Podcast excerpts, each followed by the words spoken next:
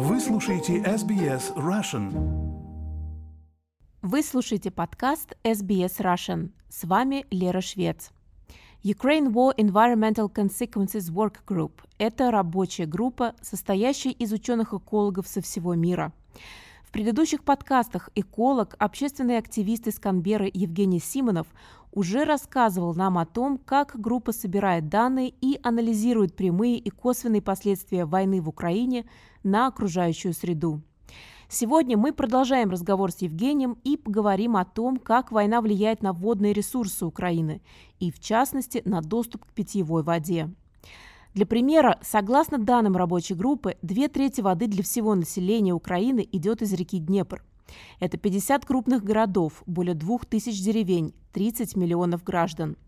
Но как быть, если в реку постоянно на протяжении многих месяцев попадают химические вещества от боеприпасов и военной техники? Об этом мы поговорили с Евгением Симоновым.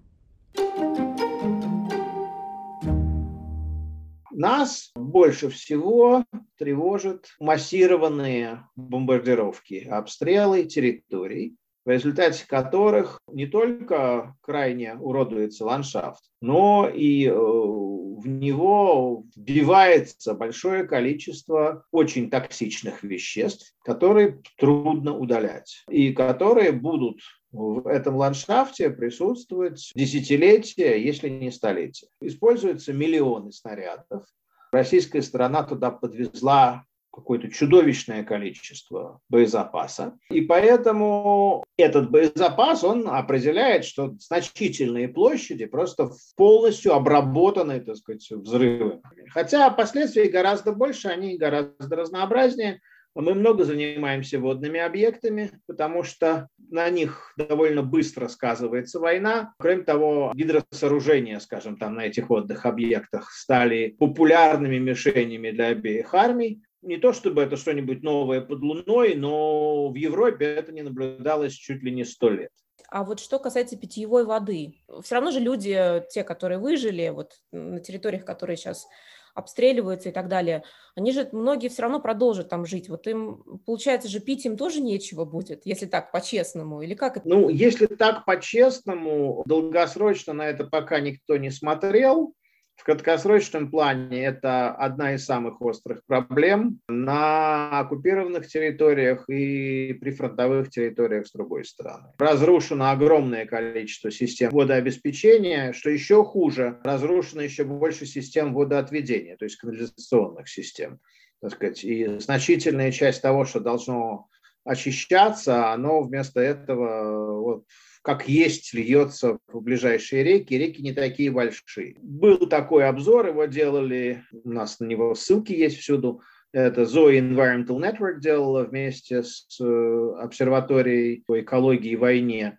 А, значит, две организации, они сделали обзор, в основном он был посвящен как раз вот системам водоотведения и водоподачи и их состоянию. Все там очень плохо. Э, в результате плохо с бассейнах меньших рек, у которых небольшая разбавляющая способность, ну, как Кальмиус э, в случае с э, Азовским бассейном или как Северский Донец. Кроме того, там сидит большое количество техники, которая тоже имеет свойство гибнуть в болотинах вокруг рек. И, а у нее масла, у нее горючее, так сказать, а еще разбивают снарядами. Ну, в общем, короче говоря, в этом смысле в долинах рек очень много концентрируется, так сказать, последствий войны.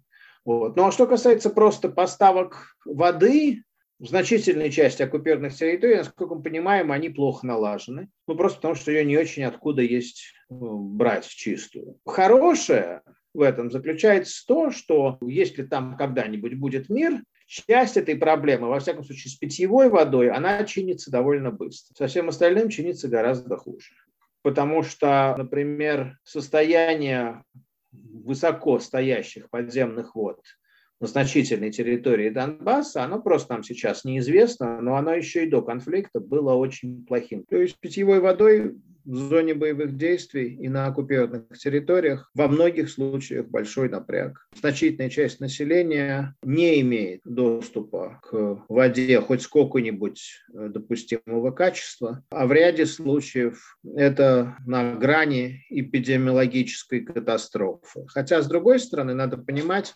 что плохое качество воды также используется сторонами как страшилка для создания атмосферы напряженности. Поэтому надо очень аккуратно относиться к сообщениям там, о возникновении эпидемии холеры в Мариуполе. Вы помните, может быть, был такой момент, когда в течение двух недель всех пугали холерой в Мариуполе. И ситуация была такая, что она вполне там могла возникнуть. Э, с другой стороны, это явно использовалось для решения каких-то тактических задач, не связанных с холерой, а связанных с военными действиями и доступом гуманитарных сил на территорию, еще чем-то. И ситуация с водой будет ухудшаться по мере развития событий, но, скорее всего, довольно быстро исправится, ну, в части подачи питьевой воды после прекращения. Вот, собственно, такое, такое мое ощущение, наше ощущение от того, что происходит. Мы когда делали материал про состояние сотрудничества в водных бассейнах, одновременно э, обратили внимание на то, что то есть, есть вот проблемы гуманитарного характера, которые возникают при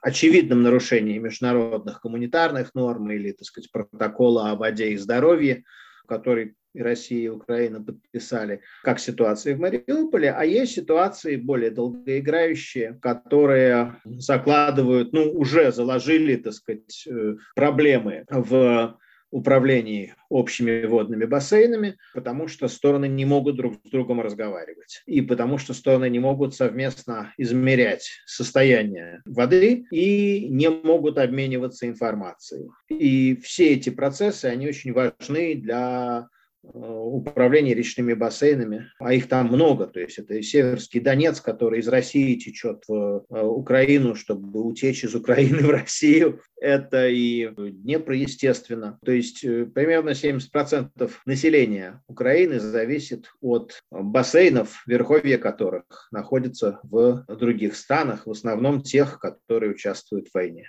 Так что это долгоиграющая будет проблема, как наладить это управление водными ресурсами и как э, дальше в процессе восстановления наладить хоть какое-то взаимодействие. Если говорить, так бы так сказать, о том, когда война кончится, вот это будет большая проблема. Вы слушали подкаст SBS Russian. С вами была Лера Швец. Хотите услышать больше таких историй? Это можно сделать через Apple Podcasts, Google Podcasts, Spotify или в любом приложении для подкастов.